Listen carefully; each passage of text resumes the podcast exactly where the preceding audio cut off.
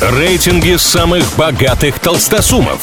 Списки самых популярных знаменитостей. Названия самых впечатляющих достопримечательностей и не только.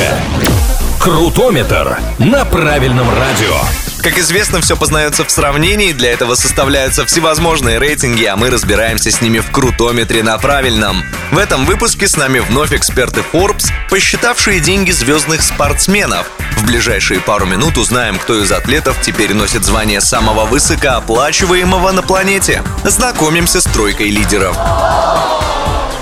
Третье место в обновленном рейтинге Forbes у Килиана Мбаппе. Его суммарный доход оценивается в 120 миллионов долларов. Из них всего 20 деньги от спонсорских контрактов. Француз – самый молодой участник топ-10 этого списка, ему еще даже 25 нет, а он уже в тройке лучших. Второй в этом рейтинге Лионель Месси. В прошлой редакции аргентинец занимал первую строчку, но не так давно в спортивном мире прошла громкая сделка, из-за которой Лео потерял позицию. Суммарный доход легенды футбола оценивается в 130 миллионов долларов, из которых половина зарплаты и призовые, а вторая – деньги от сторонних контрактов.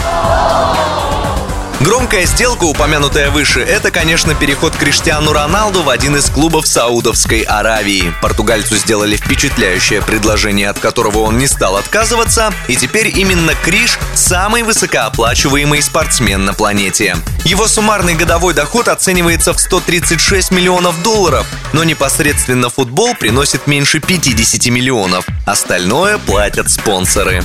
На этом у меня пока все. С вами был Илья Андреев. Услышимся на правильном радио. Крутометр на правильном радио.